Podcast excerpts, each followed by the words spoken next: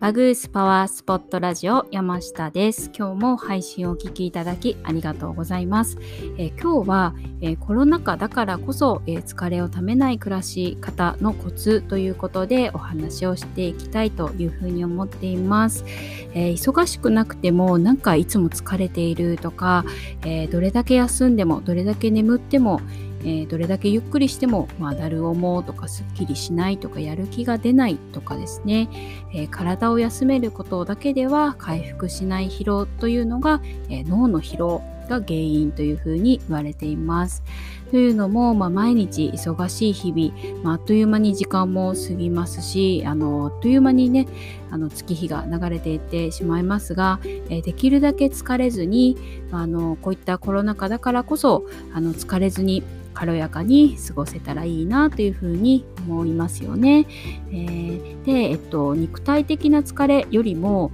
あの休んでも取れないっていうのがあの、まあ、厄介であって精神的な疲れ気疲れ、まあ、いわゆる脳の疲れというふうになります。えー、なので、まあ、今日はその脳の疲れっていうのをできるだけなくす方法ということでお話をしていきたいなというふうに思っています。えー、コロナ禍だからこそ、え、できるだけ疲れないように過ごすっていうのは大事かなというふうに思っています。でえーと、私たちは1日に9000回から3万5000回のえ選択と決断を日々、えー、一日の中でも繰り返しているというふうに言われています。でまあ、毎日ねこんなに選択と決断はあのしていませんけれど っていうふうに、ね、あの私もちょっと最初これを知った時は思いましたけれども、えー、例えばあの朝ね今は布団から出るか出ないかとかですね朝一番に何を飲もうか、えー、朝食は何にするかコーヒーは飲もうか何を着ていこうか、えー、洗濯はあのしておいた方がいいかなとか傘は持っていくべきかな、えー、コンビニに寄る寄らないとかお昼ご飯は何にしようか、えー、この仕事は先にするべきかどうか、え電話するかしないか。まあ、今 LINE をした方がいいか。それとも後でがいいかなとか、えスマホを見ていてもこのページを見るか見ないか。商品が買うか買わないか。などなどですね、えー、意識、ね、してここに書き出しただけでもこれぐらいありますし、あのー、まあ、思考と選択、ね、っていうのと決断っていうのをかなりの量やっぱり繰り返し行っているかなというふうにも思います。であのあまり意識していないものを含めると、ねあのまあ、これぐらいにほんと9000回から3万5000回っていうに、ね、なったりするのかなというふうにも思います。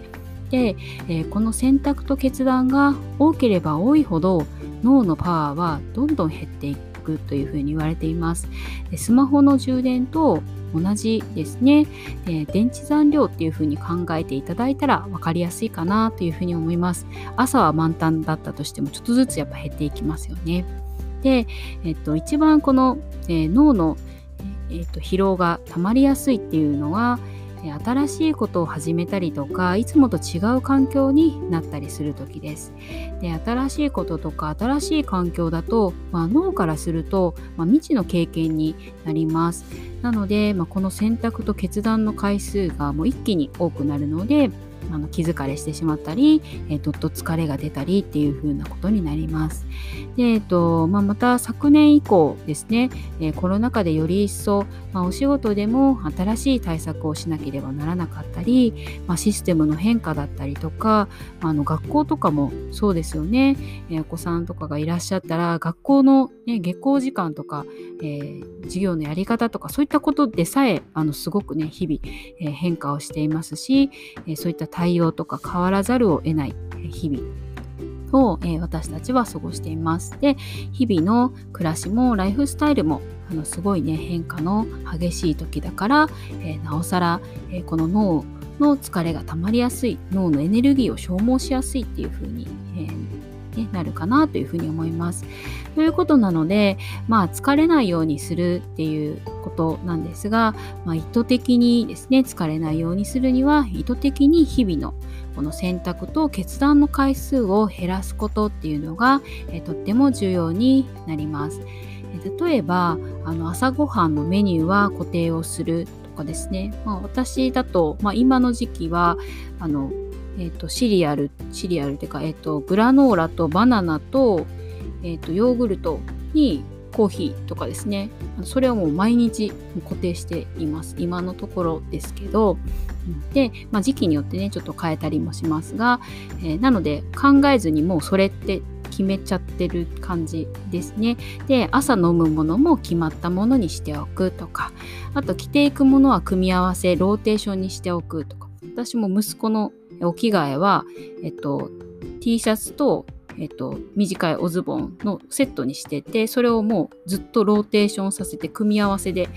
えっと、引き出しの中に手前からこう置いているのでそれを取り出して毎朝着せている みたいな感じでもう考えないようにしてます。であと日用品とかはあの Amazon の定期便にしておくなどもいいかなというふうに思います。あれいつあったっけなとかストックあったかなとか買っとかないといけないかなとか、えっと、いうふうなことを考えるっていうこともなくしてしまうっていうことですね。で、えっと、あの、アップルの創始者、もう亡くなってしまいましたけれども、スティーブ・ジョブズさん、それからフェイスブックのマーク・ザッカーバーグさんなども、えー、同じ組み合わせのお洋服を毎日、ね、着て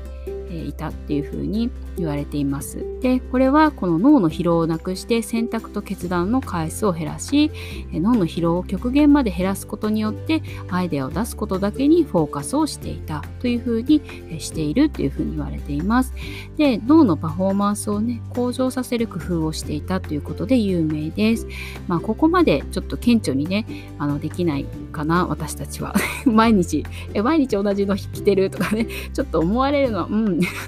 そこまでね、私もちょっと勇気が、そこはないんですけど、えー、日々ですね、ただこれと決めておく、あの毎日同じように繰り返し、えー、やっていることは考えないようにしておくっていう仕組み作りっていうのはあのできるかなっていうふうに思います。えー、特に新しいことを始めるとき、新しい環境になるとき、まあ、職場でいろんな変化があった時などには、まあ、あの気疲れとか脳の疲れがえ特に出やすい時ですね。えー、なので、まあ、体をゆっくり休めることっていうのと同時に、まあ、頭を休めるためにも脳を休めるためにもこの選択と決断の回数をできる限り減らすことっていうのを意識するだけで、え疲れ方が本当にあの随分違ってきますので、えぜひぜひ、えやってみられてください。でまた脳を疲れさせないようにすると直感なども冴えてきたり、え必要な情報が得られやすくなるので、えおすすめです。であの瞑想も脳のね疲れを取るのにとっても有効というふうに言われています。